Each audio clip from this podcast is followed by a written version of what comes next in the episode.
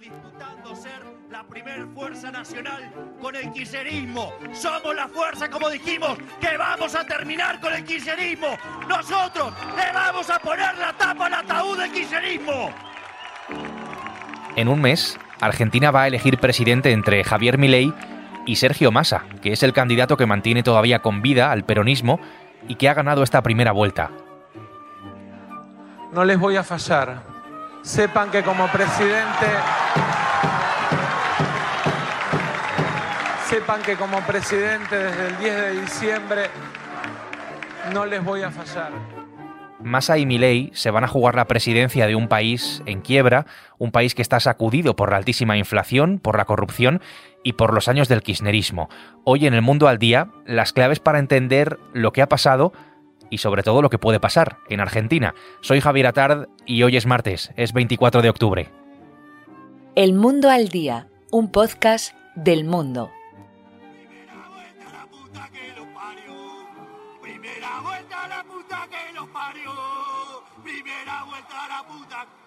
Así, de esta forma, es como cerraba su campaña Javier Milei, que es el candidato de la Libertad Avanza, con ese cántico tan futbolero sobre la primera vuelta. Él, al contrario que en las elecciones paso de agosto, que son las primarias argentinas, ha quedado segundo, con el 30% de los votos, en un país en el que, por cierto, es obligatorio votar y en el que esta vez lo han hecho el 77% de los argentinos. Inesperadamente, y esta es una de las grandes sorpresas de esta primera vuelta, el ganador ha sido pues el menos pensado, Sergio Massa, que es el candidato de Unión por la Patria, la coalición peronista, con el 36%. Los dos pasan, sí, es verdad, a la segunda vuelta, al balotaje, como dicen en Argentina, y fuera se ha quedado Patricia Bullrich, tercera, candidata de Juntos por el Cambio, coalición que apoyaba el expresidente Mauricio Macri y que va a ser clave en lo que pase a partir de ahora, puesto que casi un cuarto de los argentinos la han apoyado.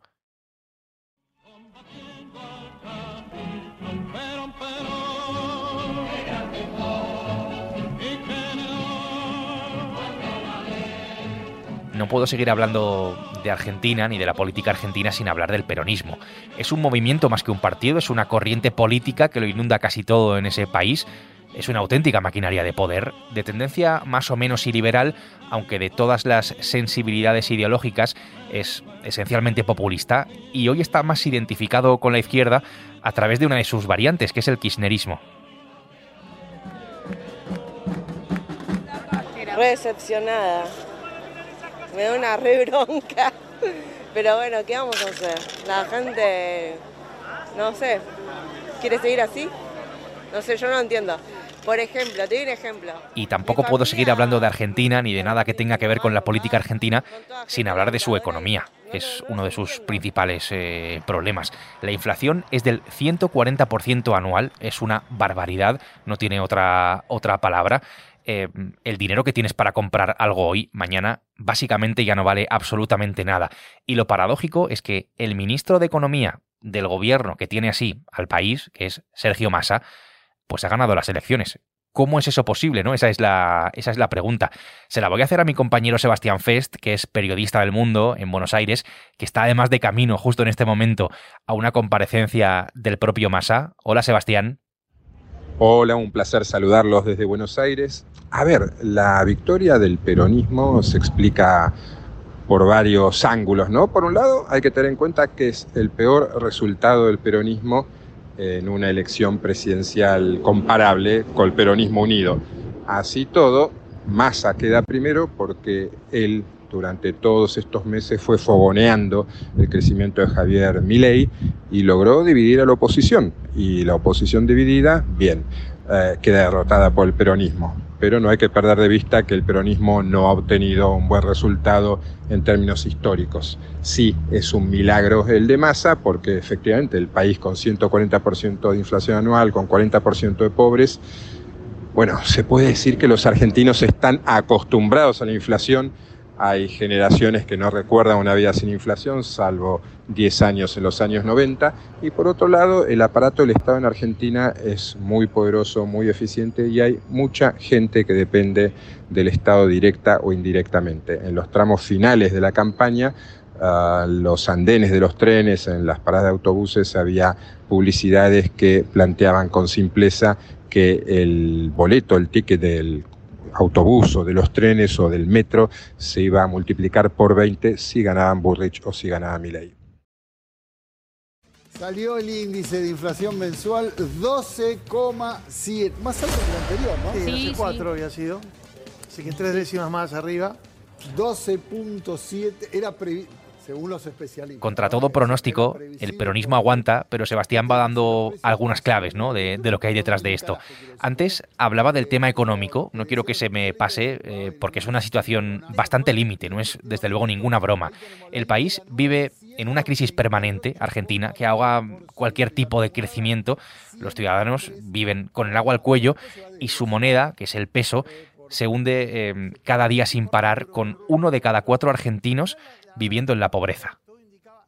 Argentina está en quiebra, se puede decir, porque el Banco Central tiene reservas negativas en 8 mil millones de dólares, porque Massa ha lanzado una masa, valga la redundancia, de dinero al mercado sin sustento para sostener sus ambiciones electorales. Le ha salido bien y ese dinero, esos pesos ah, que se vuelcan al mercado valen cada vez menos. Los argentinos conscientes de que el peso siempre es una mala inversión apuestan por el dólar. La apuesta por el dólar fogonea la inflación.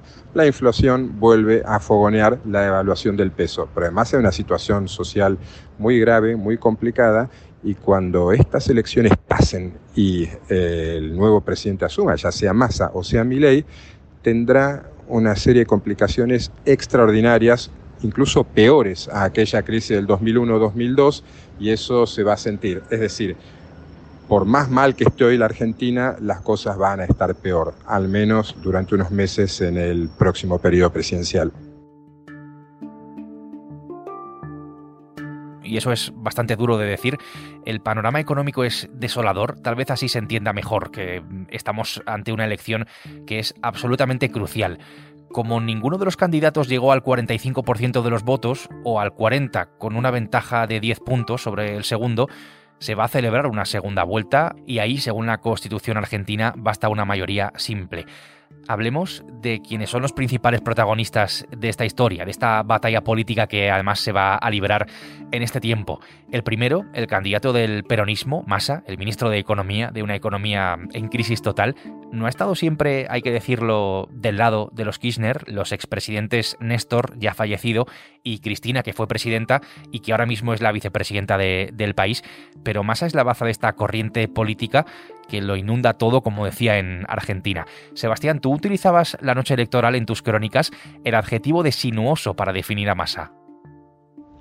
Massa es seguramente el político más hábil y ambicioso de la Argentina, un ser sumamente sinuoso que en los inicios de su carrera política apostó por el liberalismo, ah, luego se fue acercando al peronismo, fue mm, delfín, fue alfil, fue protegido de los Kirchner, luego se convirtió en su rival, luego volvió a aliarse con ellos y seguramente si gane la presidencia, eh, los Kirchner queden en el recuerdo. Es, ah, como dijo el propio presidente de Paraguay, Santiago Peña, alguien al que muchos argentinos no le comprarían un auto usado. El propio Peña dijo que él tampoco lo haría. Así todo, logró casi el 37% de los votos y es el que más posibilidades tiene de obtener la presidencia y sentarse este 10 de diciembre en la Casa Rosada.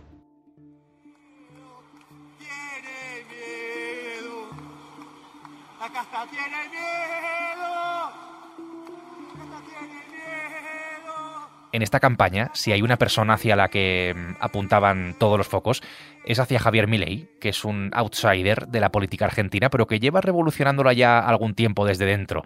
Es la respuesta de la sociedad argentina a la crisis sin fin, ¿no? En la que están viviendo. Azote del establishment, azote del kirchnerismo, es una persona de una ideología anarcocapitalista, un libertario, un ultraliberal, hay que lo sitúa también en el populismo, con una forma de hablar, por decirlo de alguna manera, excesivamente vehemente. Lo que tenemos que entender es que enfrente tenemos una organización criminal y que no va a dejar barbaridad por cometer con tal de sostenerse en el poder. El kirchnerismo es lo peor que le ha pasado a la Argentina. Javier Milei es un producto de estos tiempos, un hombre que hace 7, 8 años trabajaba en una de las grandes empresas del país, al mediodía va a comer y ve en una de las mesas cercanas a un famoso presentador de televisión.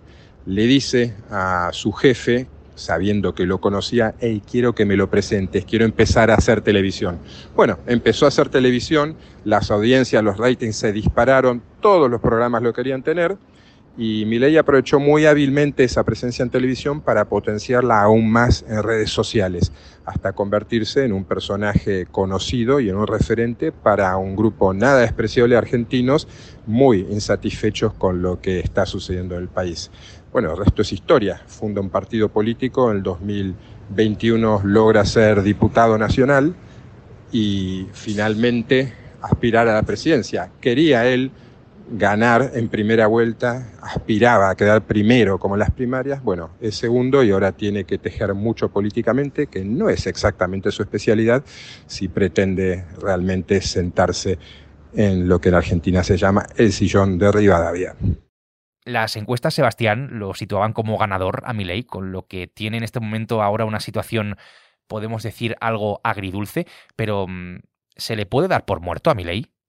No se puede dar por muerto a Milei, pero es cierto que Massa tiene objetivamente más ventajas que él por la utilización del aparato del Estado, por su habilidad política, porque está tendiendo puentes hacia todos lados, en tanto que Milei ha crecido a partir de insultar y agredir a buena parte del arco político.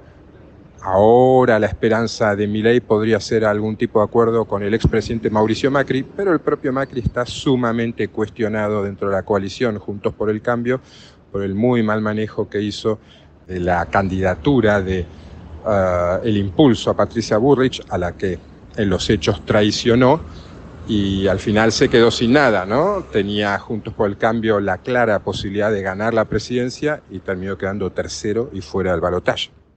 Hay una cosa clara en esta segunda vuelta, en este balotaje, para la que queda mm, aproximadamente un poquito menos de un mes, y es que se la van a disputar el más absoluto continuismo, que es el que encarna, el que representa Massa, y la ruptura total, que es la que representa en este caso Javier Milei.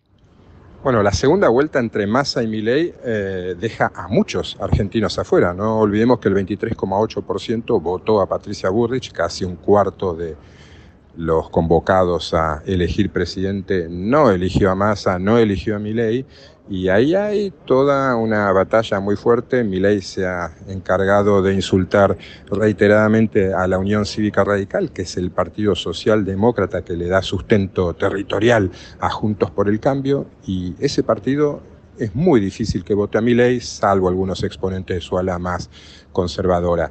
Y en el PRO, en el partido de Mauricio Macri, hay también mucha resistencia a Milei de mucha gente, porque bueno, una cosa son las ideas con las que se puede coincidir parcialmente, dicen ese partido, y otra cosa son las formas, el insulto y la grosería y la desmesura permanentes. Las elecciones argentinas están abiertas, pero Massa sale con ventaja. Sebastián, Buenos Aires. Gracias por explicarnos lo que ha pasado y todo lo que puede pasar a partir de ahora y con la vista puesta en esa segunda vuelta de las elecciones en, en Argentina. Gracias. Un placer, Javi, haber estado en contacto y quedamos para la próxima que hay balotaje el 19 de noviembre.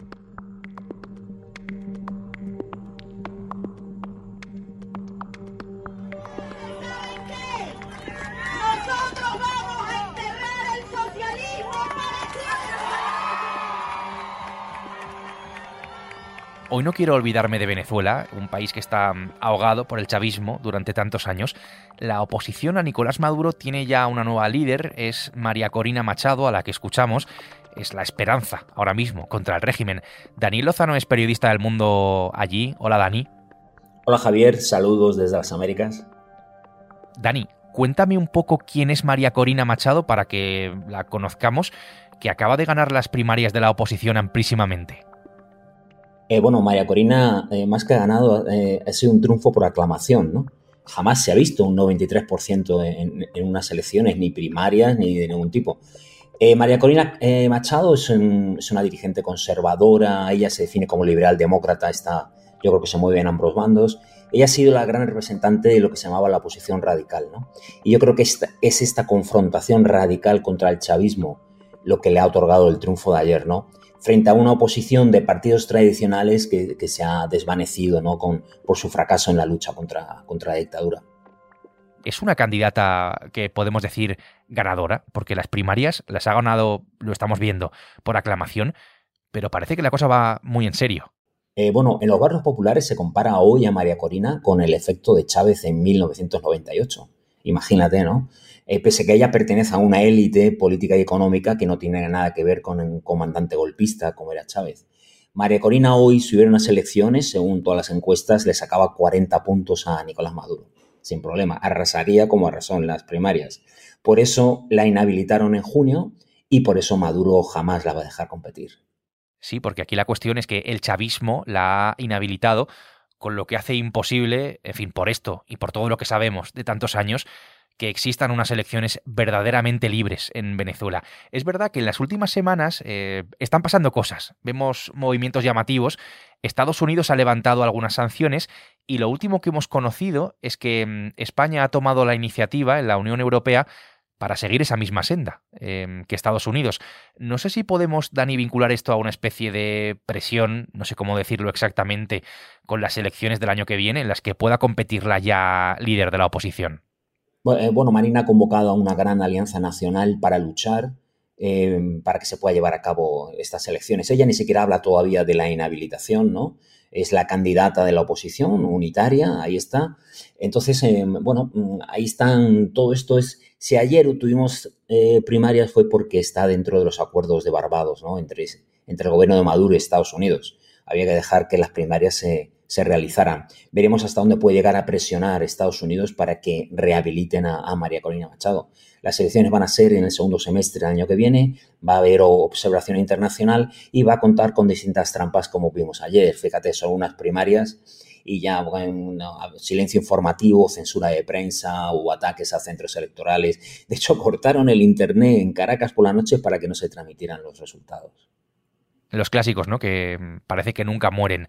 Acabamos de escuchar lo que ha pasado en Argentina, estamos pendientes, pero la situación de la patria grande parece que está sufriendo, por lo menos un frenazo em, para todo ese bloque revolucionario de América Latina. Hemos visto, por poner un ejemplo reciente, el último caso de Ecuador con la derrota del correísmo a manos de Novoa. No sé, Dani, si es una realidad este frenazo. Eh, bueno, la derrota de, Rafael Correa, que es uno de los grandes líderes de la patria grande, es un frenazo, ¿no? Eh, que ya vimos antes en Paraguay, que se intuye, por ejemplo, con el voto de castigo de la semana que viene en las elecciones locales contra Gustavo Petro en, Colombia, ¿no? Em, ayer vimos una foto, ¿no? En, la cumbre esta migratoria, ahí en las, pirámides mayas, em, de dos dictadores, el cubano Díaz Canel y eh, Nicolás Maduro, con López Obrador y con Gustavo Petro abrazados, ¿no? E, eso es la patria grande, la que ha blanqueado las dictaduras. Eh, está la incógnita de Argentina, eh, hay que ver la segunda vuelta. Eh, se esperaba que iba un voto castigo contra el peronismo, pero yo no sé muchas veces si leer el peronismo en política o en religión. Sí, desde luego es bastante complicado de entender, pero esa es la situación. Daniel Lozano, Venezuela, gracias. Un abrazo, Javi, chao.